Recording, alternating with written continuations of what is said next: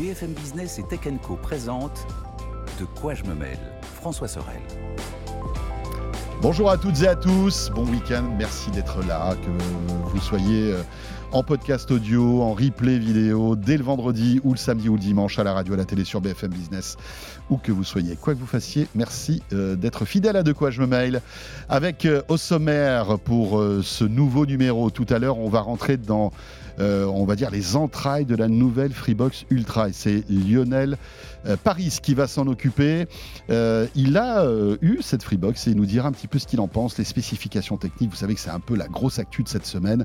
Donc on rentrera dans les détails de cette Freebox Ultra tout à l'heure avec Lionel Paris. Je vous rappelle aussi le hashtag DQGMM si vous voulez nous suivre, évidemment sur les réseaux sociaux. Et puis je vous rappelle aussi que en version audio, vous avez toujours votre petit module bonus, un module bonus qui sera dédié en fait à la, on va dire au off euh, de euh, eh l'interview que j'ai pu réaliser de Xavier Niel et que vous pouvez retrouver en replay, bien évidemment, sur toutes les plateformes RMC, BFM Play, etc. etc. Merci d'être là. Bienvenue à vous toutes et à vous tous. C'est parti pour De quoi je me mail.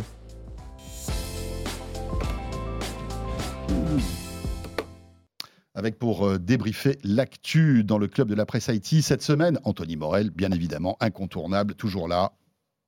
Salut François, salut à tous. Super t-shirt cette semaine. Ouais, c'est le t-shirt Wouzbou. On m'arrête dans l'ascenseur dans dans toujours. C'est les petites silhouettes. Trop bien. de deviner qui sont les personnages. Et voilà. Anthony qui, euh, euh, voilà, il y a deux légendes, Anthony Morel et ses t-shirts, en fait, c'est comme ça. mais il y a des auditeurs qui m'en envoient, continue à m'en envoyer, hein. tu, nous en avais, hein. tu nous en avais parlé, c'est cool, ça, vraiment. Il y a une vraie communauté euh, fan d'Anthony et de ses t-shirts. Anthony, vous retrouvez évidemment dans Good Morning Business tous les matins, mais aussi chez Estelle Denis sur RMC et RMC Story. Et on est très heureux d'accueillir cette semaine eh bien, Emmanuel Paquette. Salut Emmanuel. Salut François. Voilà, un historique aussi de De quoi je me mêle qui de temps en temps passe la porte de notre studio. Merci Emmanuel. Emmanuel que vous pouvez lire dans l'Informé, qui est un nouveau média qui fête sa première année d'existence. C'est ça, exactement. C'est un, événement euh, oui, un an, bah oui, on est tout jeune, hein, on a encore beaucoup de choses à prouver, mais euh, oui, oui, c'est, on est content, on est là, on essaie de s'installer dans le paysage. Voilà, l'informer avec plein de scoops toujours, dans les médias, dans l'économie, etc., euh, etc. On voit le, vrai savoir-faire, parce que c'est vrai que c'est, les scoops, c'est ce qui est le plus compliqué ah, finalement dans ce milieu. Il faut avoir un bon réseau. Ça, c'est un truc que l'IA ne remplacera pas. Non. Autant il y a des journalistes qui risquent d'être remplacés par l'IA, autant l'IA qui trouve des scoops. Ouais, j'attends de voir. j'attends de voir quand même, tu vois. Il y a un moment, il faut aller chercher l'info quand même. Oui. Évidemment. Et l'informé qui est une, un média payant, hein, euh, bien sûr. Voilà. Donc, Mais euh, on a de l'info premium. Euh, Exactement. Et évidemment, et nous ne sommes pas chers. Voilà. Combien ça coûte 10 euros par mois. 10 euros par mois Ouais. ouais.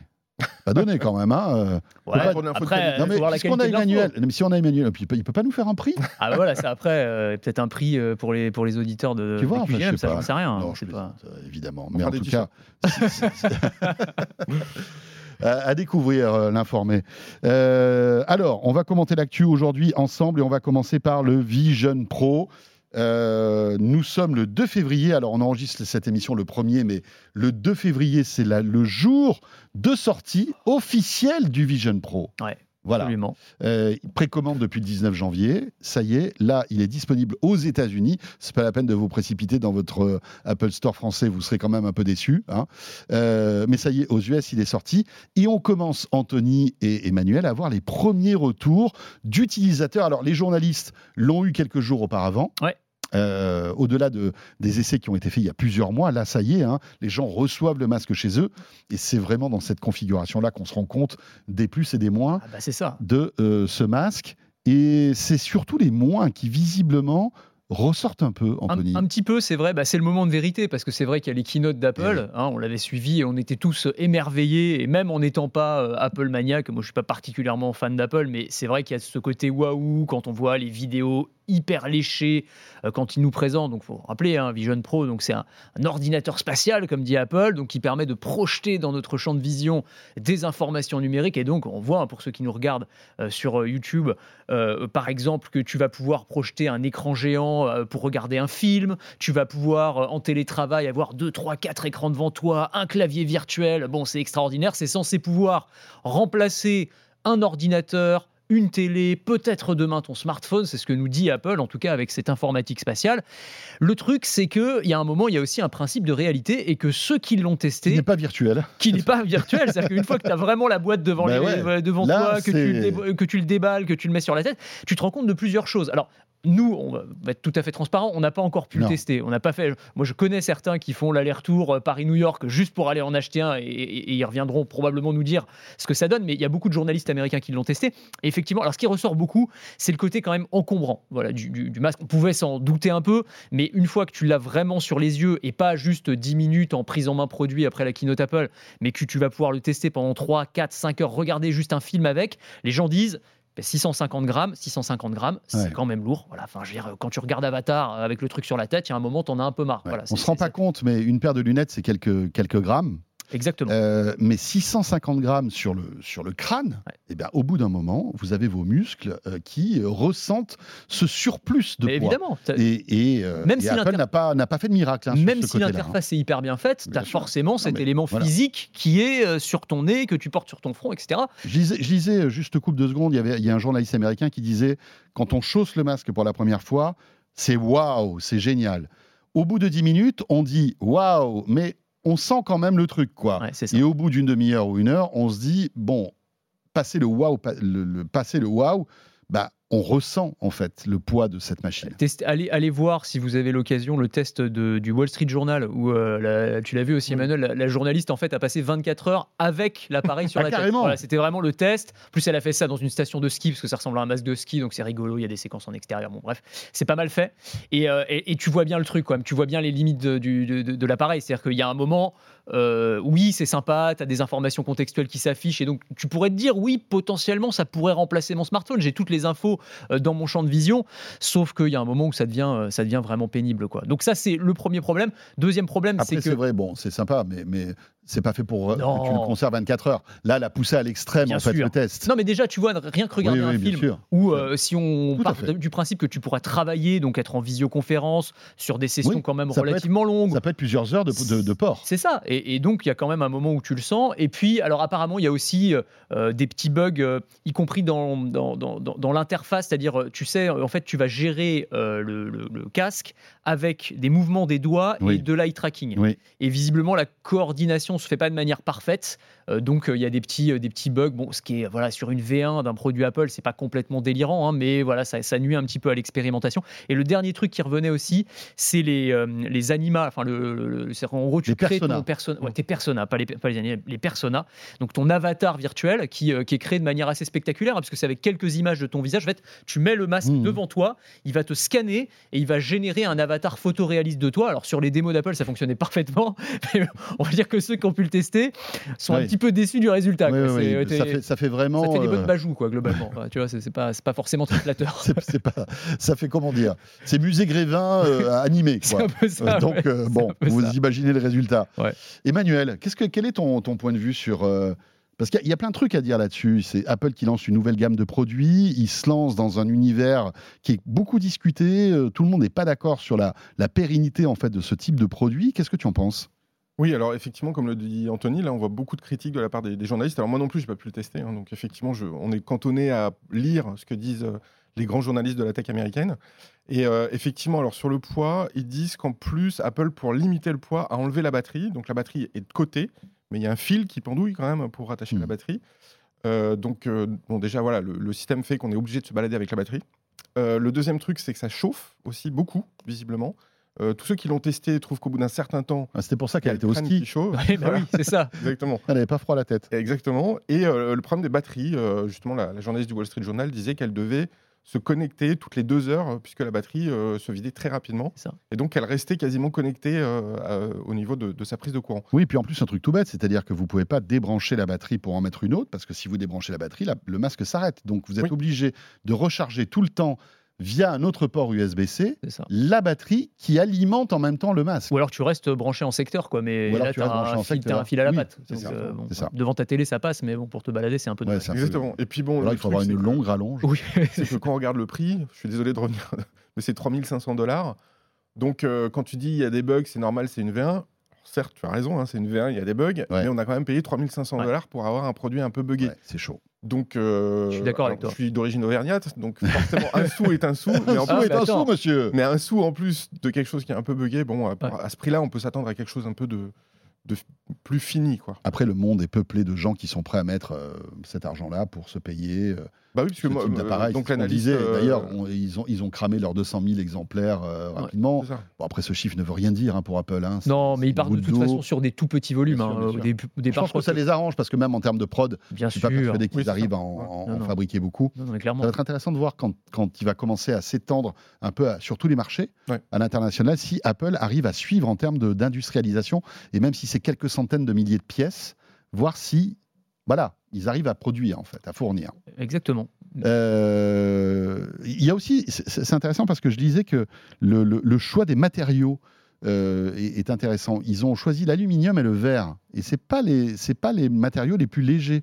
Et c'est aussi pour ça que on a 650 grammes, euh, et c'est ce que nous disait d'ailleurs Stan Larocque, qui est le, le- en fait le, le- le génial inventeur du Lynx, qui est un peu le, on va dire le, Vision Pro européen français, alors pas aussi perfectionné, hein, bien sûr, mais il le fait avec ses moyens et il s'en sort très très bien. Il expliquait qu'il comprenait pas pourquoi Apple avait choisi ces matériaux qui étaient très lourds dès le départ. Le verre, bah c'est euh, voilà, le verre c'est lourd quoi. J'imagine qu'il y a un arbitrage, a un euh, esthétique, Entre la euh, le technologie, coût, la qualité, etc. Enfin ouais, il y a ça- je- évidemment, on n'a pas toutes les pièces euh, en tête. Quoi. T'as- Mhm. T'as les arbitrages, t'as les, les guéguerres entre, on, en a- on l'avait assez documenté, hein, entre l'équipe de design chez Apple et l'équipe d'ingénieurs, voilà, entre ceux qui veulent avoir un, un très bel objet, très, très, très abouti, et puis ceux qui veulent un truc bah, qui fonctionne quand même au bout d'un moment. Et c'est vrai que ça crée aussi Mhm. des tensions, y compris, y compris chez Apple. Donc évidemment, ça, évidemment, c'est compliqué, euh, c'est- des arbitrages qui sont extrêmement compliqués. Mais oui, euh, évidemment, on peut se dire qu'en termes d'esthétique, l'appareil est quand même plutôt réussi. Moi, je- Ouais, je, trouve qu'il est voilà. Mais clair. après, en termes de, de praticité, bah, on voit Mm. qu'il y a quand même un certain nombre de limites. Mais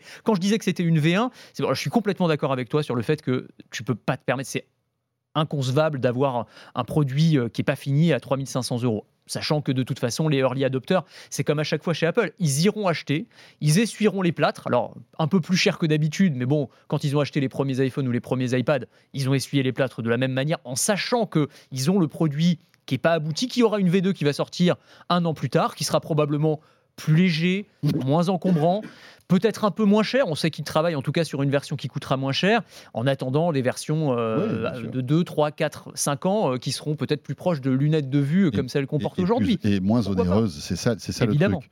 Après, il y a quand même quelques signaux. Alors, c'est le début d'une aventure, mais on voit que euh, bah, dans, le, dans le bus, il n'y a pas tout le monde. quoi. Ouais. Euh, Il y en a certains qui disent bah, écoutez, on, on ira, on verra au prochain arrêt. Quoi. En gros, c'est ça. hein. Bah, c'est ça, exactement. C'est en fait, Netflix, c'est euh, c'est Spotify, Ouais. c'est YouTube, YouTube aussi. euh, typiquement, YouTube, vous savez, une version VR. Eh euh, si vous achetez le Vision Pro, vous n'avez pas d'appli YouTube VR. Bah, surtout que l'un des gros arguments de vente de- du Vision Pro, c'est quand même justement la- le- consommer des contenus, quoi. consommer de la vidéo. euh, c'est l'effet waouh, il est là en fait. Sur toutes les démos qu'ils ont faites, c'est regarder un film, regarder euh, des, euh, de- des contenus sportifs avec un multiplex Oui. sportif et puis les statistiques des joueurs qui s'affichent en transparence. C'est vrai que c'est dingue sur ça, le c'est- principe. ça, c'est top. Ça, c'est cool. Mais sauf qu'effectivement, il y a des grands groupes technologiques qui disent attendez, là aujourd'hui, c'est pas rentable pour nous d'y aller. Quoi. Bah, je veux dire, euh, il va y avoir euh, 100 000, 200 000, 300 000 utilisateurs. C'est une niche. On va pas s'embêter parce que là, c'est pas juste un portage d'application, tu vois, d'un smartphone à un autre d'un smartphone à une Il faut tablette. tout repenser. Faut tout repenser. Donc c'est quand même du boulot. Ouais. Et Netflix a dit clairement, c'est de l'argent. Le PDG de Netflix, il a dit, bah attendez les gars, nous la techno elle est pas prête, euh, on n'y va pas. On n'y va pas pour l'instant. On verra pour les prochaines versions, mais là pour l'instant on, on- on laisse tomber. Même chose pour Spotify, même chose pour YouTube. C'est pas le cas de tous les grands groupes technologiques. hein. Euh, Il y a des réseaux sociaux comme TikTok qui y vont. T'as euh, Disney Amazon Prime aussi qui sera présent. Il y a aussi, enfin il y a un certain nombre de grands noms en tout cas qui ont, signé. Je crois qu'il y a 250 applications exclusives spécifiquement conçues pour le Vision Pro à la sortie. C'est pas complètement négligeable, il y aura de quoi se faire plaisir, mais on voit que, y compris chez des grands groupes technologiques, il y a quand même des Mhm. réticences à y aller. Donc euh, ça aussi, ça va être un frein. Pour moi, le, le double pari euh, pour Apple, le double enjeu industriel, ça va être convaincre les consommateurs d'un côté, au-delà des, ear- des early adopters qui achèteraient. Non, dire, clair. si euh, Apple sortait, d'ailleurs ils l'ont déjà fait, une, une lingette avec une pomme dessus, de toute façon les mecs, les mecs sautent dessus, donc ils vont, la- ils vont l'acheter. Mais euh, ça va être de convaincre le public Ouais. un peu plus mainstream, on va dire, passer à l'échelle, et puis convaincre tout l'écosystème des développeurs que ça vaut le coup d'y aller, qu'il y a un marché, qu'il y a un business, et que, euh, bah, allez-y, foncez et, et, bossez pour nous trouver des killer apps aussi. Ouais, alors on comprend que Spotify ne fasse pas beaucoup d'efforts parce que d'un autre côté, euh, les relations sont tendues avec Apple, hein, euh, pour un autre sujet qui est l'App Store, etc. Moi, je pense que c'est lié. Hein, pour le... mais, bien sûr, même Netflix, je pense aussi. Oui, et Google aussi avec YouTube. Voilà, donc c'est pas les, disent, les meilleurs amis non plus. Hein. ils sont pas cool avec nous. donc on va pas les aider, mais c'est intéressant hein, de voir que là le rapport de force d'un coup se, déséquilibre. C'est passionnant, hein, tout, tout, ça. Hein. Euh, alors, ce qu'il y a, d'amusant, c'est que justement, on parlait de rapport de force, Anthony. Mark Zuckerberg, je crois, dont, l'ennemi principal est Tim Cook. Hein, ils se détestent, euh, je crois. Enfin, en tout cas, ils, ne sont pas, ils, sont pas, hyper potes parce que rappelons que Apple a quand même euh, enlevé des dizaines de milliards à Meta en coupant en fait euh, toutes ces fonctions de vie privée qu'il y avait sur l'iPhone. Hein, et, donc, enfin, Meta a été obligé de revoir toute sa stratégie publicitaire, etc. Donc, ils se détestent. Mais paradoxalement, Mark Zuckerberg est plutôt bienveillant concernant le Vision Pro. Il se, réjouit en fait de l'arrivée du Vision Pro. C'est assez étonnant, tu vois, on n'aurait pas ça vu. Ça aussi, c'est incroyable. Ça aussi, c'est un univers parallèle. pas le métavers, c'est le multivers. Ouais, c'est ça. alors là, c'est ouais, ouais, ouais, Mais oui, bah, en fait, alors c'est intéressant parce que bon, en même temps, c'est assez logique d'une certaine manière, c'est-à-dire que Facebook, enfin Meta, euh, essaye de nous vendre depuis des années euh, ces, casques de VR. Euh, les MetaQuest avec plus ou moins de succès. Hein. Pour l'instant, ça prend pas tellement dans le grand public, même si euh, la qualité augmente. Enfin, les MetaQuest 3 sont quand même vraiment qualitatifs, coûtent beaucoup moins cher que le, Vision Pro, même si c'est pas tout à fait le même produit, évidemment. Euh, et donc, Zuckerberg a dit, il a affirmé que lui, il se voyait comme un concurrent du Vision Pro et comme l'équivalent d'Android dans les smartphones. Tu vois, il veut en fait qu'il y ait un écosystème qui se crée avec d'un côté Apple de l'autre côté, Meta, qui serait une version euh, peut-être moins, moins, moins cher, plus abordable, peut-être plus open source aussi, tu vois. Mhm. Et donc, il y a cet écosystème qui se met en place en espérant évidemment que le Vision Pro prenne dans le grand public et donc que ça crée un marché, donc que ça entraîne des ventes aussi pour les MetaQuest. Peut-être que ça fasse. ça stimule la concurrence. Voilà, et que ça fasse peut-être aussi revivre cette notion, le concept de métavers qu'on a un petit peu oublié, tu vois, parce qu'il y a aussi ça derrière. Bien hein. sûr, parce que ce Gerber, c'est vrai, euh, Emmanuel se sentait un peu seul avec ce. Bah, non seulement il se sentait seul, mais en plus, effectivement, comme le dit Anthony, les résultats n'étaient pas là. Et puis, il est sous pression des analystes financiers, puisque euh, aujourd'hui, il faut voir que euh, Reality Labs, qui fait le, notamment les mmh. casques de réalité virtuelle, a perdu 13,7 milliards de dollars en 2022. Et là, sur 2023, premier semestre, on était déjà à quasiment 7 milliards de pertes. Donc, euh, en gros, disons, sur un an et demi, ils ont déjà perdu 21 milliards. Donc, les analystes disent OK, vous êtes gentils avec vos casques, mais à un moment donné, il va falloir quand même que ça gagne un peu d'argent. Et donc, de voir Apple qui arrive, ça permet de dire à Mark Zuckerberg que bah, il n'est pas fou, que 21 milliards de dollars, c'est pas 21 milliards de dollars à la poubelle.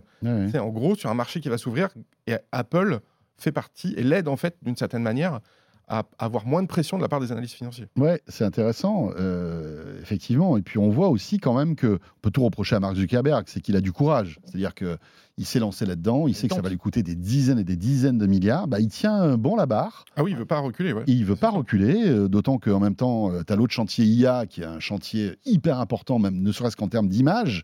Euh, donc, enfin voilà, quoi. il y a plusieurs feux à, entretenir ou à éteindre chez, chez Meta. Tout dépend de quel côté on se place. Ouais, puis les choses, les choses avancent. Enfin, on le voit d'un point de vue technologique. Tu vois, encore une fois, le Vision Pro pour moi c'est une V1.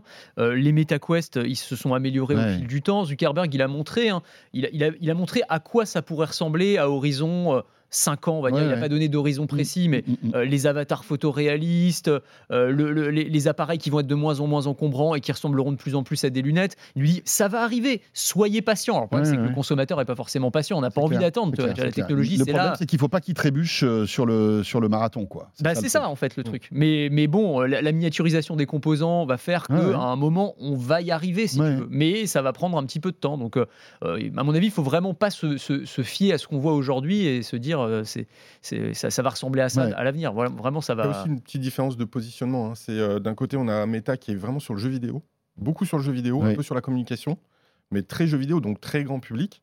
Et de l'autre côté, Apple Pro qui essaye de faire du grand public, donc avec. On voit pas beaucoup de jeux hein, d'ailleurs dans les, dans les vidéos d'Apple. Hein. On est vraiment sur euh, du cinéma, de la vidéo, mais aussi du travail. C'est-à-dire, en fait, on peut avoir un, faux keyboard, enfin, pardon, un mmh. faux clavier mmh. sur lequel on tape son traitement de texte. D'ailleurs, on a vu les, premiers essais, c'est pas très concluant. Euh, les gens étaient obligés de se rajouter un keyboard en vrai pour pouvoir euh, travailler sur le Vision Pro. C'est pas du tout la même communication du côté de Facebook. À hein. aucun moment ils disent que vous pouvez faire des documents Word avec MetaQuest, hein, par exemple. Hein. En gros, c'est du jeu, du jeu, du jeu. Donc on a un positionnement très grand public d'un côté, de l'autre côté un peu hybride entre grand public et pro. Euh, ce qui peut justifier aussi un prix à 3500 dollars parce que les entreprises peuvent payer, Bien sûr. enfin certaines entreprises peuvent payer un casque à 3500 dollars. Euh, de l'autre côté, on est sur des casques à de l'ordre de 500 dollars, donc euh, on voit le rapport entre les deux. Donc un prix relativement bas, Enfin, je dis bas, hein, Ouais. les 500 dollars, faut les sortir quand même, hein, mais plus accessible pour faire du volume Mhm. auprès du grand public. Et de l'autre côté, un prix plus élevé pour être un peu à cheval sur les deux. Puis Meta s'était lancé hein, dans, dans le haut de gamme avec le Quest Pro qui était sorti l'année dernière, qui coûtait parlent. 1500 dollars, qui, a- C'est fini. qui a été un échec Clairement, cuisant, clairement, clairement. évidemment. Euh, on, on évoque Mark Zuckerberg qui a, je le disais, pas mal d'incendies à éteindre. Euh, pas plus tard qu'hier, justement, il était euh, au Congrès. Euh, et c'est rigolo parce qu'on va vous diffuser un petit extrait que tu vas nous commenter, enfin tu, tu- vas nous remettre dans le contexte, Emmanuel. Euh, euh, ce gars-là, qui est l'un des hommes les plus puissants au monde, se retrouvait comme un, un enfant euh, au fond de la classe, euh, en train de se faire engueuler par son professeur. hein. Euh, Remets-nous dans le contexte et pourquoi, en fait, on va vous diffuser ce petit bout-là de- Oui, en fait, il y a une d'intervention? série effectivement d'auditions devant les élus américains de toutes les grandes plateformes. Donc ça, c'était mercredi. hein. Voilà, donc il y a eu Snapchat, il y a eu Evan Spiegel qui est passé, il y a eu TikTok, le responsable de TikTok, donc et Mark Zuckerberg pour Meta, sur le sujet du harcèlement en ligne et qu'est-ce que font les plateformes? Pour prendre des mesures et faire en sorte de protéger les enfants, en tout cas les plus jeunes. Sujet, sujet évidemment gravissime. Exactement. Et puis en plus, ils n'ont pas le DSA comme nous, on est en train de l'avoir en Europe, pour protéger Ouais. justement euh, la population et les plus jeunes de tout ce qui peut circuler, et notamment le harcèlement en ligne. Et donc voilà, c'est dans ce contexte-là que chacun des grands PDG s'est fait auditionner pour savoir quelles mesures ils mettaient en place justement pour parer à, ce- à cette problématique. Et donc, Et Mark donc, Zuckerberg, a été sommé de s'excuser, de se tourner par donc les sénateurs, par les sénateurs en disant excusez-vous. Et il s'est exécuté. C'est vrai que ça, c'est un truc de fou, quoi. On que- regarde, on Ouais, écoute. ouais, ouais. Ouais. Alors, vous êtes avec nous en audio, c'est traduit. Voilà ce qui s'est passé mercredi au Congrès américain. Je suis désolé pour ce que vous avez vécu. Personne ne devrait avoir à vivre ce que vous avez vécu. C'est pour ça que nous investissons autant et que nous allons continuer nos efforts en tant que leader du secteur pour nous assurer que personne n'ait à vivre ce que vous avez vécu. Et euh, ce qui est d'intéressant, c'est ce que tu disais, Anthony, c'est qu'il n'a pas fait de son libre arbitre. Ouais. C'est-à-dire que les sénateurs lui ont dit Ouais. excusez-vous. C'est ça. Bah, c'est, alors, c'est vrai que c'est un, c'est, jeu, euh, j'allais dire, les, les sénateurs américains, enfin les membres du Congrès américain, euh, sont assez familiers de ce genre de choses. Oui, vraiment, oui, ils- oui, quand, vraiment. quand ils, quand ils auditionnent le patron d'un grand groupe technologique, enfin d'un grand groupe quel qu'il soit, ils lui rentrent dedans. Ah Et vraiment, pas- ils lui rentrent dedans, ça va jusqu'à l'humiliation, quoi. Et parfois, d'ailleurs, c'est assez jouissif sur certains trucs, parce que tu te dis, c'est le seul moment où ces mecs qui sont les personnes les plus importantes du monde, finalement, bien se sûr. font Ouais, vraiment ouais. boxer. Quoi. Ah ouais, Mais vraiment, sûr, des fois, c'est sans pitié. Mais là, c'est vrai que la scène est particulièrement forte, parce qu'on lui demande, et euh, ceux qui ne l'ont pas vu, hein, mais on, on voit Zuckerberg qui se retourne vers ses euh, pères et ses mères de famille, euh, parfois endeuillés, quoi, et qui leur parle. Alors, la endeuillés parce qu'ils ont perdu un membre de leur famille, à, enfin à cause, en tout cas en raison d'une présence de harcèlement sur l'un des réseaux sociaux de Mark Zuckerberg. Oui, c'est ça, hein en fait. euh, En gros, hein, c'est- ça. Alors, il n'y a pas que ça, évidemment, mais en Non, tout cas, c'est des parents euh, donc, qui ont eu à, à subir, on va Hmm. dire, euh, les, conséquences de, de, de la toxicité des réseaux sociaux, on va le dire En comme gros, s'il n'y avait pas eu Facebook, peut-être que Peut-être. peut-être. Peut-être, on ne sait pas. que ces personnes seraient toujours là, mais, on ne sait pas. Mais alors, ce qui est, ce qui est assez dingue, là, on ne l'a pas tellement entendu parce que la traduction, euh, on n'entendait Oui. pas beaucoup Zuckerberg, on entendait le, le traducteur évidemment. Mais quand tu entends le ton Zuckerberg, c'est toujours pareil, c'est vraiment un robot. C'est-à-dire que même quand il se retourne, tu vois, pour faire son mea culpa, tu as l'impression que c'est une machine qui Ouais, parle. C'est incroyable. Ouais, C'est-à-dire qu'il y a vraiment. Ouais. T'as pas, t'as Ouais, pas, pas d'empathie, d'empathie, quoi. il n'y a C'est rien fou. du tout, c'est dingue. C'est fou. Dingue, Même dans un truc comme ça, tu vois. Alors après, j'imagine, c'est pas facile. Hein, genre, t'es pris à brûle pour point, on te dit retournez-vous, excusez-vous. C'est pas un truc euh, Ouais, forcément évident, tu en vois. fait, mais- on voit même pas de- une petite émotion parce que je veux dire, d'un coup, il se retrouve finalement euh, dos au mur, euh, Ah bah oui. avec une situation terrifiante. hein. Complètement. Euh, Il n'y a pas d'émotion. C'est Ouais, comme ça. Il C'est- n'y a pas d'émotion et il parle d'argent. Il dit, on investit beaucoup Ouais, ouais, ouais. pour protéger vos enfants. Ouais. Donc, euh, c'est pas la réponse, je pense, qu'attendent des parents qui ont Oui. perdu un enfant. Ouais, C'est clair. clair. c'est clair. Parce que tu sens qu'il y a les éléments de langage qui reviennent. Oui, quoi. tout à fait, La stratégie, ouais, c'est genre, on va on insiste, tu vas bien insister, hein, Marc, sur le fait qu'on investit des milliards Ouais, vraiment ouais. pour lutter contre la toxicité d'Instagram. On- Vraiment, on a vraiment beaucoup. investi. Et donc, il te ressort ça, mais ouais, c'est complètement décalé. C'est pas du tout ce qu'attendent les parents, forcément. Mais le moment est assez. euh, Ouais, assez ouais, balèze, c'est- dingue. Ils sont tous passés. hein. Il y a eu même le patron de TikTok. Oui. euh, Et, gars pour rien. et dans, les, dans, les, dans ce que disent les, euh, les membres du Congrès, hein, c'est pareil, ils y vont euh, au-delà du fait de lui demander de s'excuser, mais c'est euh, il y en a un qui, qui lui dit texto euh, le produit que vous proposez euh, tue, vous, êtes, vous avez du sang sur les mains, monsieur, Ouais, monsieur ouais. Zuckerberg. Vous ne- vous n'en êtes pas conscience, vous, vous n'y croyez pas, mais vous avez du sang sur les mains. Ouais, Et la petite musique, la comparaison qui revient tout le temps, c'est la comparaison avec Big Tobacco, avec les grands groupes de cigarettes. C'est en gros euh, Oui, oui, oui. les réseaux sociaux, Hmm. ça, ça crée des générations d'addicts, euh, ça a une, c'est, complètement C'est un toxique. cancer. Exactement. C'est vraiment ce truc-là euh, qu'on entend moins chez nous en fait, mais qui est, qui est assez violent dans le discours américain. Ouais, et qui est discutable hein, d'ailleurs. hein. Absolument. Enfin, on pourrait en parler pendant des Oui, heures. parce que le harcèlement existait avant les réseaux sociaux. hein. Oui, mais est-ce Mais qu'il a pas- il s'amplifie. Est-ce qu'il aurait été voilà, il a, il a sans doute été amplifié. Et puis il y a l'anony- l'anonymat derrière qui est terrible Mm. aussi euh, Le derrière. les pseudonymat, attention. Le Pseudonymat. oui, bien sûr. Personne n'est anonyme sur Internet. Oui, mais euh, une enquête de police, en tout cas. voilà, on sait très bien que n'importe qui peut se créer euh, trois, quatre profils Facebook. euh, Il n'y a pas de, de vérification, enfin, je veux dire, ou très peu. euh, Enfin, bah, voilà quoi. C'est- facile de noyer le poisson. hein. Et alors, sur X et sur les autres réseaux sociaux, n'en parlons même pas. Euh, la Freebox, on en parlera tout à l'heure. Donc, on va, on- enfin, juste, je sais pas, peut-être Emmanuel, si tu voulais dire un truc. Non, non, mais tu vas rester avec nous pour le, le module, euh, le, le module euh, en bonus. Euh, peut-être passer à Neuralink parce que ça aussi, autre géant américain, euh, milliardaire américain, euh, Elon Musk, qui creuse son sillon euh, avec Neuralink et contre toute attente, encore une fois, force est de constater, alors on n'a pas beaucoup d'informations hein, là-dessus, je sais que tu as fait une chronique sur, Oui. sur Neuralink qui avance, Ouais. L'idée, c'est de dire, bah voilà, en mettant un implant dans le cerveau électronique, avec évidemment euh, tout- toutes les, précautions euh, qui, qui, qui, qui- doivent être prises, et ben peut-être que demain, des personnes qui euh, sont handicapées vont pouvoir ne plus avoir d'handicap, euh, et à terme peut-être avoir un humain augmenté, encore Ouais. plus puissant intellectuellement, etc. etc. Ouais. Et Elon Musk ne lâche rien là-dessus, hein. Il avance, il creuse son sillon, et là, donc, l'info, elle est incroyable. C'est le premier implant euh, sur un être humain. Voilà. Euh, vraiment. Ça, c'est fou quand même. c'est vrai qu'on on se moque parfois d'Elon Musk et de ses calendriers fantaisistes. Tu vois, quand il dit on ira sur la planète Mars en 2024, il avait donné. Ouais. Il, a- il lui reste quelques mois, mais enfin, je suis pas certain, tu vois. Ouais. Euh, il, a, il a donné comme ça des chiffres parfois sur certains de ses projets qui étaient complètement oui, oui, Elon, c'est ça, on, on va voir. Mais là, en l'occurrence, euh, tu vois, ça va quand même très très vite. Il y a six mois ou un peu plus de six mois, il disait dans six mois, on fera les premiers implants sur un être humain. Mm, mm. Et en fait, euh, il, a, il a délivré. Alors, il a obtenu les autorisations de la FDA, hein, qui était évidemment euh, le préalable euh, Oui, indispensable. indispensable pour pouvoir y arriver. Mais là, ça y est. alors, encore une fois, il a tweeté en tout cas que la première opération s'était déroulée, qu'elle s'était bien déroulée, que le patient euh, se portait euh, parfaitement bien euh, et que les résultats montraient une détection de l'activité neuronale prometteuse. C'est ce qu'il écrit. Pourquoi? Parce qu'en fait, ce petit implant qui fait la taille d'une pièce de monnaie, en fait, va analyser et interpréter les signaux électriques envoyés par le cerveau Au plus près du cerveau, parce qu'il Oui. est dans le cerveau, c'est ça le- le- la, différence. Exactement. Et ensuite, on va s'en servir eh bien, pour contrôler un appareil électronique. Ça peut être un ordinateur, ça peut être un smartphone, euh, ça pourrait être un exosquelette, puisqu'on parlait de personnes euh, paralysées. Lui, il explique que ça pourrait permettre, par exemple, de, euh, euh, de dicter par la pensée. Quoi. Tu penses à un SMS et il va s'écrire automatiquement sur l'écran de ton téléphone. Donc, communiquer par la, par, par la rapidité de la pensée, ce qui est quand même assez, assez dingue. C'est sur les premiers tests, c'était sur des animaux, on voyait des singes qui jouaient à Pong en se concentrant sur la balle, à droite, à gauche, à gauche, à droite. Donc ça, c'est une application. Et on pourrait aussi contrôler potentiellement un exosquelette. Donc une personne euh, paraplégique ou tétraplégique pourrait, en se concentrant, marcher à nouveau, ce qui, pour le coup, est un espoir Non, mais c'est formidable. dire, euh, Ouais. Personne ne peut être contre ça. Ah non, non, non. Et après, après, la question, c'est quand tu passes de l'homme réparé à l'homme augmenté. Et là, il y a des questions éthiques, philosophiques qui vont se poser, puisque ce qu'imagine Musk, c'est que demain, on pourrait euh, tous, monsieur et madame tout le monde, bah, faire euh, augmenter notre cerveau par un implant électronique euh, qui permettrait de doper notre, Oui. notre intellect. Alors, je ne sais pas exactement ce que ça veut dire. en, en quelque sorte nos capacités intellectuelles. Est-ce que ce serait avoir plus de mémoire? Est-ce que ce serait, je sais pas, que les connexions se fassent plus rapidement? Je, je sais, Franchement, ça, je ne sais pas.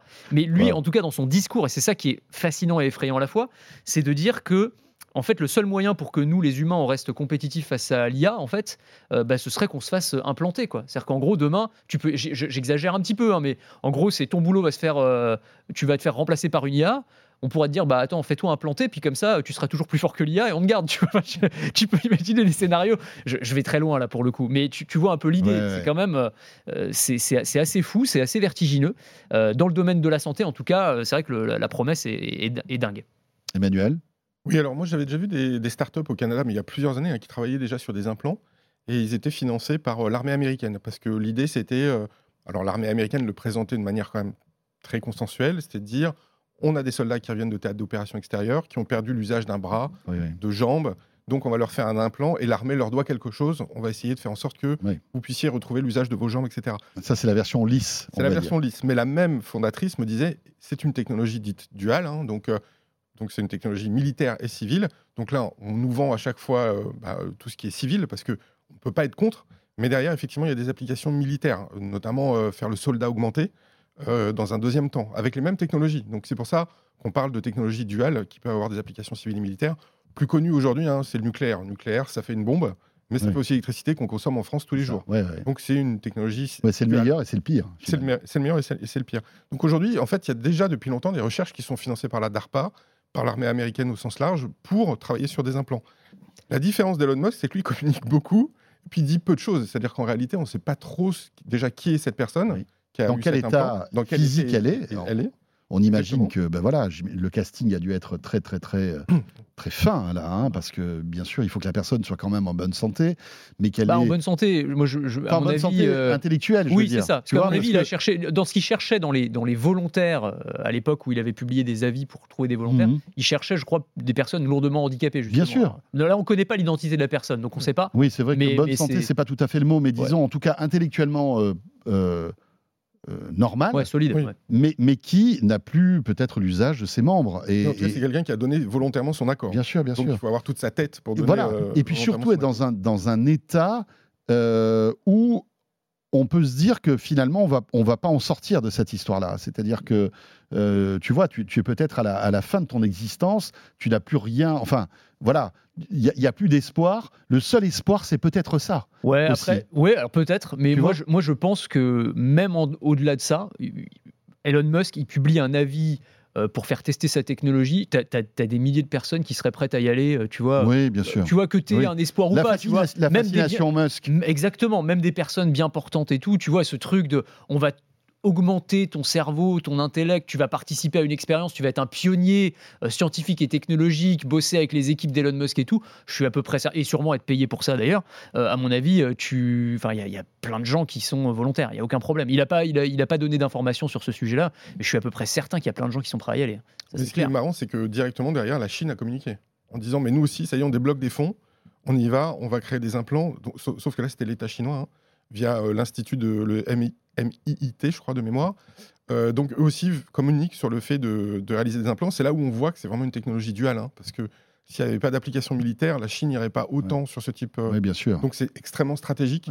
Euh, Au-delà de redonner euh, des capacités cognitives ou physiques à des personnes mal en point, il y a quand même un aspect militaire beaucoup plus sensible derrière. Sur la partie médicale, il faut dire qu'il y a des Français aussi hein, qui sont en Oui. pointe sur le sujet. On avait rencontré, enfin on les connaît depuis longtemps, mais euh, ils étaient au CES de Las Vegas, le CEA Oui. euh, de Grenoble, et avec C'est un laboratoire qui s'appelle Clinatech, Tout à fait. euh, qui fait des exosquelettes euh, connectés à un implant cérébral et qui permettent euh, là encore Et qui pas- n'ont pas la puissance de communication Ah bah, Elon. Musk, mais qui font des choses incroyables. Technologiquement, euh, ils n'ont pas à rougir euh, face à, face à Mm. Neuralink, en tout cas face au, au progrès de ce qu'a montré en tout cas Elon Musk jusqu'à présent. Donc, Bah, eux ont réussi à faire marcher quelqu'un qui était paraplégique. Exactement, exactement. Alors évidemment, il est aidé d'un déambulateur, hein, on le voit, mais grâce à cet implant, il arrive en fait à faire fonctionner ses jambes, Ouais. alors que euh, il était euh, coincé sur un sur un fauteuil roulant. Donc, Absolument. euh, Mais ce qui, est, ce, qui est, ce qui est fort, je rebondis sur ce que, ce que disait Emmanuel, c'est Elon Musk, il est très fort dans la communication et dans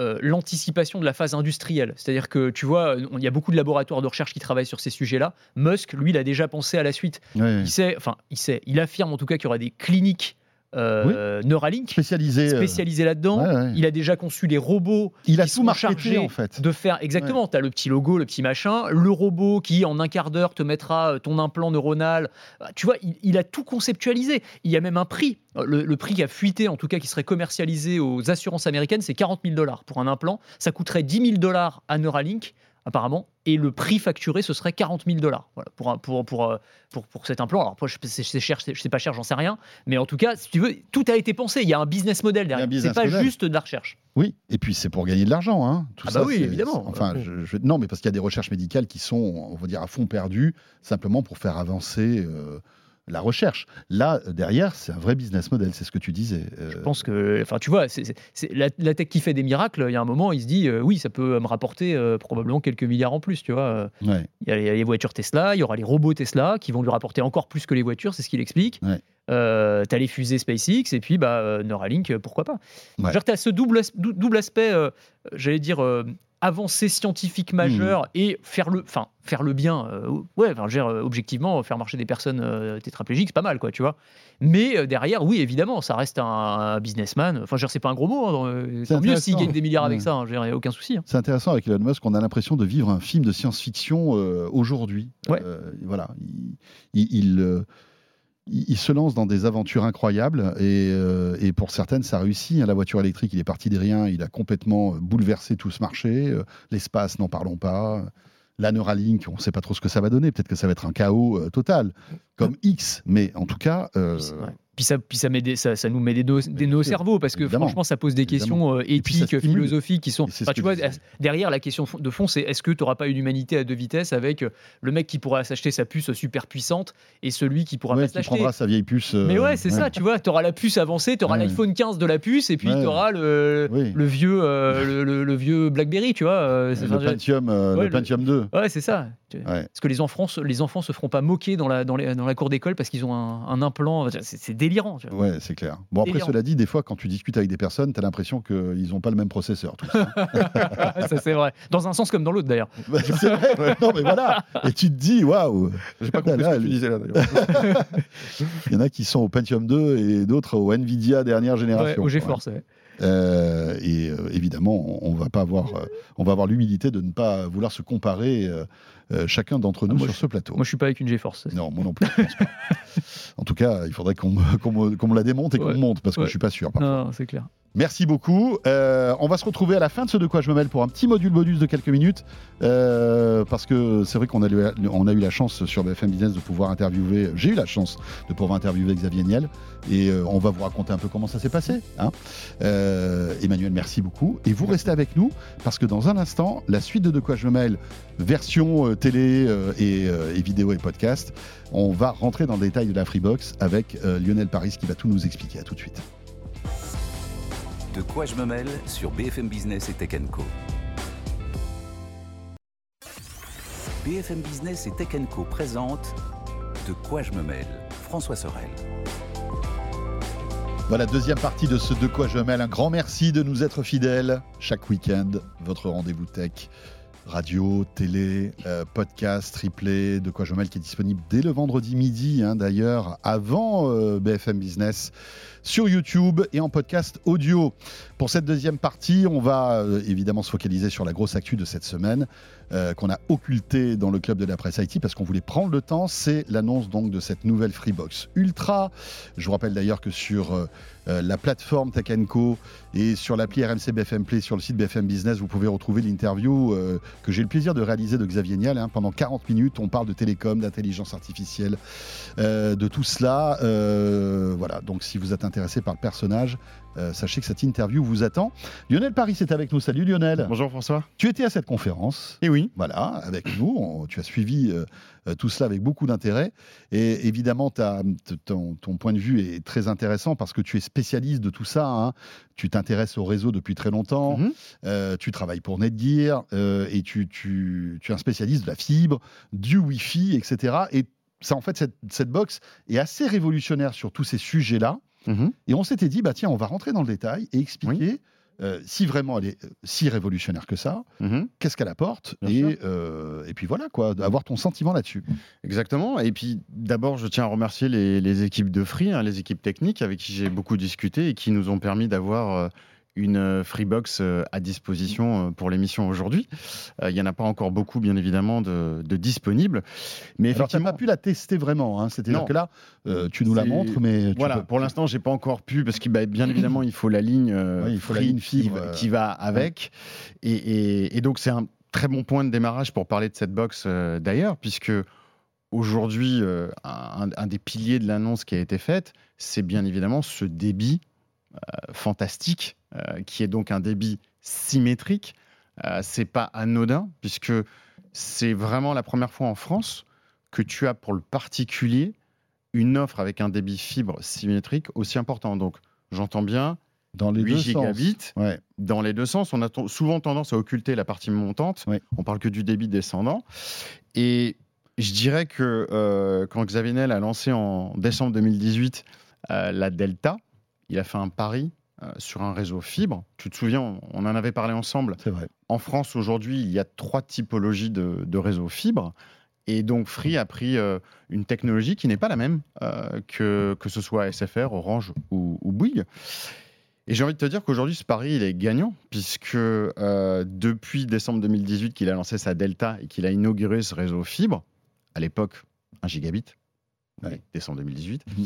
mais il a fait évoluer le réseau, parce que la technologie qu'il utilise, qui s'appelle le 10G EPON, qui est différente de celle qu'utilisait dans les, dans les autres fournisseurs, en fait, elle avait deux capacités, c'est-à-dire elle avait la capacité de faire du débit asymétrique, c'est-à-dire c'est ce qu'on a connu pendant toutes ces années, Mhm. c'est-à-dire on avait un débit descendant très important, donc qui allait jusqu'à 8 gigas. Il a progressé au fur et à mesure des années. hein. Quand il a lancé, on n'était pas à 8.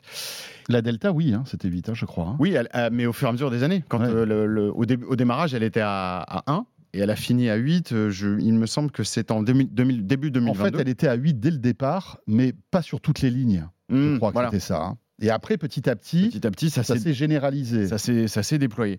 Et donc là, il a développé dans le réseau une partie qu'on appelle l'asymétrie. Et puis, et puis surtout, le upload, on n'était pas à 8 gigas avec Ah la. Delta. hein. Parce que c'était la limite de cette techno-là. Sauf que cette technologie DJ EPON, elle est capable aussi de faire du symétrique via une légère mise à jour du réseau. Ok.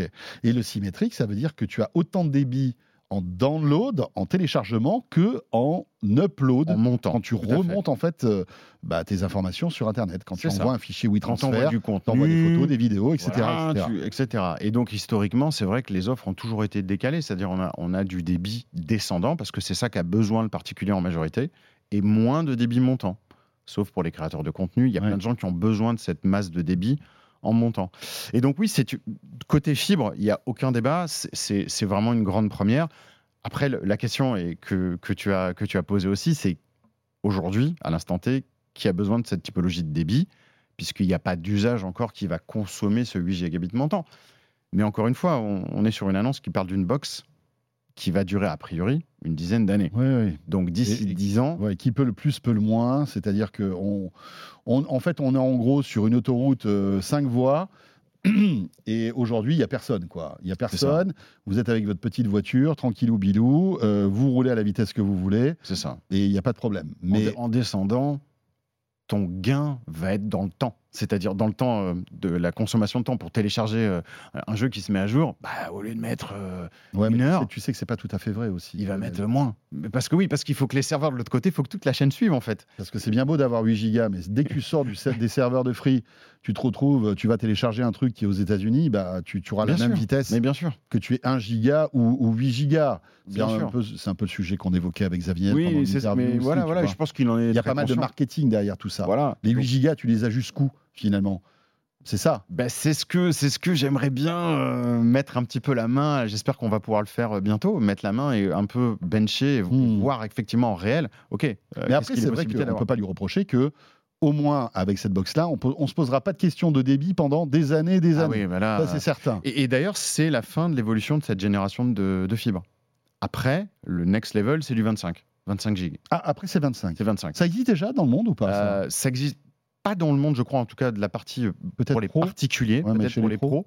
Euh, mais en tout cas, la techno est là, elle existe, elle est prête. D'accord. Euh, techniquement, c'est réalisable. Là, la force aussi de Free, c'est qu'il- où il tape fort, c'est que euh, à partir du moment où tu as de la fibre, tu peux être n'importe où en France, Mhm. tu bénéficies de cette technologie, tu as 8 gigas. Oui, et c'est encore ce. Ah, au cœur de Paris, comme au fin fond de la Creuse, à partir du moment où tu as la fibre. Et c'est la différence qui pointait entre les offres qu'on avait présentées ensemble, euh, qui sont de chez Bouygues, qui sont sorties l'été dernier, Orange avec sa Livebox 7 qui était donc euh, à la rentrée, Mhm. et tu as eu SFR qui avait euh, Oui. donc depuis 2022 avait déjà switché sur cette nouvelle typ- typologie de réseau. Ça a été le premier opérateur à avoir les, à migrer deux réseaux fibres. Xavier Niel ne fait pas ça. Il a un seul réseau qu'il a fait évoluer parce que technologiquement il le pouvait. Les autres ils ont dû bah, passer sur une deuxième techno parce que la première était trop juste. Ouais, d'accord, c'est ça. Donc, ils ont tous un petit peu un déploiement qui existe Oui. à l'instant T. Anachronique, hein, ils, ils sont tous un peu euh, voilà, dans, dans leur euh, technologie. c'est ça, mais qui, qui va arriver, qui va se développer comme ça a été le cas. Tu veux dire par là que tous vont passer sur la technologie de Free ou pas? Non, du tout. Eux, ils utilisent le XGS PON. Donc, c'est une autre technologie, hein, mais qui te donne le même résultat. C'est du 10 G- On peut aller jusqu'à 10 gigabits Ok, symétriques. d'accord. Et donc, bah, effectivement, il va falloir que les trois opérateurs fassent migrer le réseau au fur et à mesure. Donc, aujourd'hui, l'éligibilité de ces opérateurs-là est faible. Oui. SFR doit être en tête puisqu'ils ont démarré le premier. Et ensuite, il faut, que, il faut que les choses se fassent. Par contre, Xavier, la force, c'est que là, il a appuyé sur Oui. un bouton. Je, je- je- je résume parce que c'est pas ça, mais c'était prêt dès le début. Il n'y a pas eu de changement. Qui a mis à jour en fait tous les NRA, les NRO, enfin tous les tous les. Je pense que c'est même plus léger que ça. Parce que la techno n'a Ah, n'a pas changé. Ok. Je pense que c'est plus léger. J'ai pas les détails, mais ça doit être plus léger parce qu'on passe de asymétrique à symétrique. Donc ça, il y a un pari qui a été pris il y a des années qui paye. Ouais. On peut, on peut pas dire le contraire. Alors 8 gigas. euh, rappelons comment on fait pour avoir 8 gigas sur son ordi. Tu vois, je, je fais Alors, un speed test là. C'est- euh, je veux avoir 8 c'est gigas. un, c'est un excellent point parce que Est-ce que c'est possible déjà d'ailleurs? Oui, c'est possible. Euh, et c'est un gros point fort de cette box parce que ce n'était pas possible ou difficilement avec la précédente qui est la Delta que j'ai ramenée ici. On voit bien aussi qu'il y a une différence de taille énorme Mhm. entre ces deux produits. En filaire, ils ont fait un effort conséquent puisque ils ont rajouté des ports Ethernet en 2,5 gig parce qu'effectivement, comme tu le dis, il faut sortir Ce débit ce débit de cette box. La plus grosse prouesse pour moi, c'est d'avoir enfin intégré un port, et ça va dans toute la logique de Free sur cette box. Ils sont vraiment dans l'optimisation et l'éco-responsabilité. Donc, ils n'ont pas été mettre un port 10 gigabits, euh, tout simplement parce qu'ils considèrent que ça ne va pas être un usage qui va être généralisé, en tout cas dès maintenant. Par contre, ils offrent une possibilité très simple, en utilisant un des standards de l'industrie, qui est un connecteur SFP, d'ajouter un port 10 gigabits cuivre à l'aide d'un module qu'ils vont aussi fournir sur demande. Donc, Donc tu peux avoir quand même 10 gigas qui sortent d'un- d'une seule et une même prise en filaire. en filaire. En filaire. Et donc là, c'est très intéressant parce que là, tu vas pouvoir le relier à des systèmes Wi-Fi comme le Orbi ou à des routeurs Wi-Fi 7, etc. On reviendra sur la partie Wi-Fi en deuxième phase. Sur un ordinateur portable, aujourd'hui, tout le monde me dit Bah oui, mais il n'y a plus de port réseau. C'est vrai. Ouais. Sur les ordinateurs portables. t'as que de l'USB-C quoi. Exactement. Donc, si on veut profiter de ce genre de débit-là, il y a des petits adaptateurs réseau qui existent depuis des années. Ouais. Ça marche sur Mac, ça marche sur PC. C'est de l'USB-C Thunderbolt 3 ou 4. Et ça permet des te- débits euh, Bah là, je sors élevés. 2,5 gigabits. Tu sors 2,5. Ah oui, mais pas sûr. 10. Non, pas 10. Alors, il faut changer de. Il y a aussi des Ça adaptateurs. existe à en 10. 10. Ça existe. C'est beaucoup plus gros et beaucoup plus massif. Mais là, on- je te parle d'un produit qui te sort du 2,5. On est sur moins de 50 euros. Donc, Ouais. l'upgrade côté laptop, facile. Ok. Et, et- et PC, euh, et PC euh, fixe, il y a du 2.5, c'est généralisé depuis très longtemps, gigabit, et il y a même du 10 sans aucun aujourd'hui, problème. j'achète un PC, une tour par exemple, ou un PC avec un port Ethernet. T'as Je du sais pas 2.5. c'est l'histoire. T'as, t'as du 2.5. De base, tu as du 2.5, du 2.5. voire même du 10 en fonction de la machine. Ok. Donc ça, c'est possible. Donc sur la partie filaire, belle évolution par rapport à la Delta.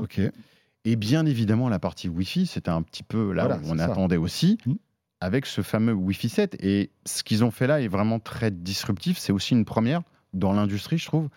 C'est la première fois que je vois un fournisseur d'accès se jeter, parce qu'il n'y a pas d'autre mot, sur le nouveau standard Wi-Fi de manière aussi rapide. Tu étais au CES, la Wi-Fi Alliance a annoncé le programme de certification et qui donne un petit peu finalement le go.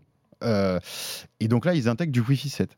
Mais, je, vais ajouter un mais, comme ils sont dans une logique très, tu l'as bien compris pendant la conférence, très éco-responsable, ils vont faire des compromis. C'est-à-dire, oui, la box est bien Wi-Fi 7, oui, on a bien la bande de 6 GHz. Oui. Par contre, en termes de débit, on n'est pas vraiment sur la promesse du Wi-Fi 7. C'est-à-dire que grosso modo, le débit cumulé de cette box, elle a bien 4 bandes Wi-Fi.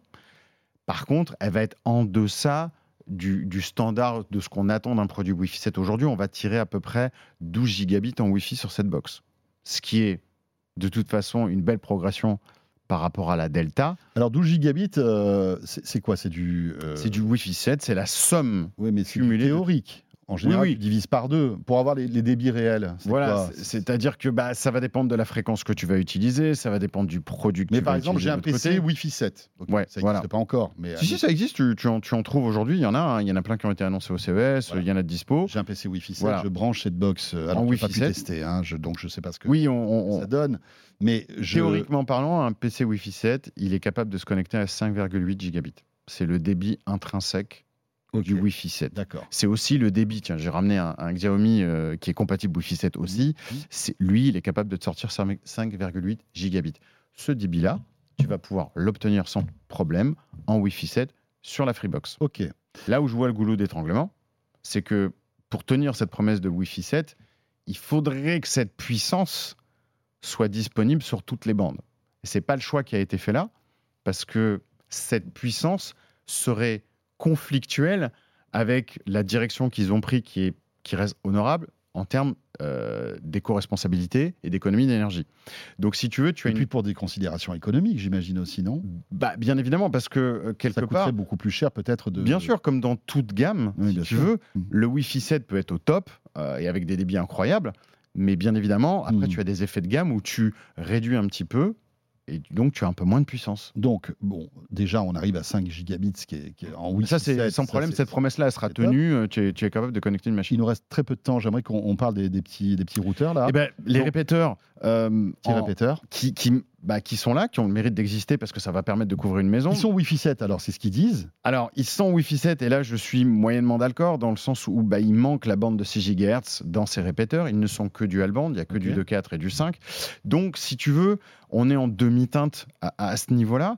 Mais encore une fois, C'est-à-dire Euh, qu'il n'y aura pas, en fait, un, un- un répéteur sert à, à répéter le signal et à amplifier le signal de votre box. Oui. Mais si je, si je me connecte à ce répéteur parce que je suis à l'autre bout de la maison, j'aurai pas le même débit que la Freebox Ultra. non, non parce que tu perds la bande de 6. Voilà. Ce qui n'est pas le cas avec Orbi de Netgear, qui lui Exact- arrive à avoir, à créer un, un réseau euh, hyper robuste, hyper puissant partout. tu n'as pas ces compromis qui, qui ont été faits ici, mais qui sont des compromis dictés non pas technologiquement, parce Oui. que c'est possible, mais qui sont dictés par des considérations d'économie Oui, écologique sur la consommation du produit. Et bien sûr, tu l'as cité aussi, bien sûr, le coût du produit. Tout à fait. Mais Et ce, ce qui est le, le- ce qui est le plus important pour moi, c'est d'avoir, pour les gens qui sont Mm. dans ce besoin d'étendre réellement, parce qu'ils ont des duplex, des, des triplex, des étages, Hmm. et des vraies problématiques, on a ce fameux port qui euh, permet qui après permet de sortir. de de-. Je et de- ramené là le, le- pour donner un ordre d'idée, qui va permettre de connecter un routeur Wi-Fi 7. Là, c'est pas le Orbi que j'ai ramené, Mhm. mais c'est le, c'est le RS700, c'est le, le- le routeur de chez Netgear qui est Wi-Fi 7. On va pouvoir enfin connecter simplement, sortir le débit fantastique de cette box Et le restituer en, et en vrai Wi-Fi en 7. vrai Wi-Fi 7 Mais qui bon. lui n'a aucune limite. Voilà. Mais ça Après- coûte combien ce truc-là? ah ben, c'est sûr, on est, on est sur un produit qui sort 19 gigabits de puissance Wi-Fi euh, sur un tarif de 899, bien évidemment. Ah, C'est ça. Ça vient de sortir. Ouais, Donc, voilà. Maintenant, c'est un compromis intelligent quand même de la part de Free. c'est c'est ce que je dis, c'est-à-dire Ouais. que ils ont posé une brique Mmh, et rien ne nous dit que cette brique ne va pas évoluer. bien sûr. Parce que c'est ce qu'ils ont fait dans la Mhm. Delta. Au fur et à mesure des années, elle a Mhm. su évoluer en termes de Wi-Fi et suivre le marché. Je pense qu'on est sur une démarche similaire. Euh, le prix de cette Freebox Ultra, puisqu'on n'en a pas parlé, hein, deux versions, 60 euros au bout de la première année. Après la première année, ça sera le prix définitif avec Voilà. les services euh, SVOD, ou 10 euros de moins, 50 euros après la première année. hein. donc euh, Mhm. ça, c'est pas le prix promotionnel, sans les services, euh, on va Et- dire, additionnels SVOD. Ce qui est intéressant de souligner, c'est qu'ils ont gardé, il y, a- il y a un peu comme un phénomène de consolidation, puisque Mhm. sur l'offre essentielle, tu n'as pas une box différence. Non, non, Donc- tu as, la même, tu as la même chose, Ça aussi, c'est une nouveauté. sans les services, en fait. euh, Bien sûr. Et, et là, c'est très intéressant aussi d'un point de vue particulier d'avoir une box qui est récente, avec des technologies récentes, et un abonnement qui est un peu plus serré. Oui, mais après, bon, c'est 50 euros par mois quand même. C'est pas, c'est, pas donné. Bien et sûr. on- pour un gigabit, on, on est à deux fois moins cher aussi. Bah oui, Donc Parce que la les pop reste au catalogue et donc devient, Ou même chez les autres ou opérateurs. chez les autres opérateurs, et elle devient donc, elle a, elle a- elle a un, Mm. niveau, elle a un bon niveau de pertinence, je trouve. Merci beaucoup Lionel. Ben écoute, merci à toi François. Et j'imagine que tu vas tester tout ça, tu nous Oui, en reparleras On- avec, Euh, des, avec des chiffres un peu plus sûrs. Un de ces jours. Voilà. Merci beaucoup, c'était Lionel Paris. Donc les premières impressions concernant cette, euh, cette Freebox Ultra. Ce de quoi je me mêle est terminé. Encore une fois, merci de nous avoir suivis. J'espère que vous avez passé, tout comme nous, un bon moment. Euh, et euh, évidemment, on se retrouve la semaine prochaine. Si vous êtes avec nous en audio, surtout, euh, ne bougez pas. Le petit module bonus avec les dessous de l'organisation de l'interview de Xavier. On va tout vous raconter. Ce sera avec Anthony Morel et puis Emmanuel Paquette. À très vite et merci de nous suivre en tout cas. De quoi je me mêle sur BFM Business et Tech Co.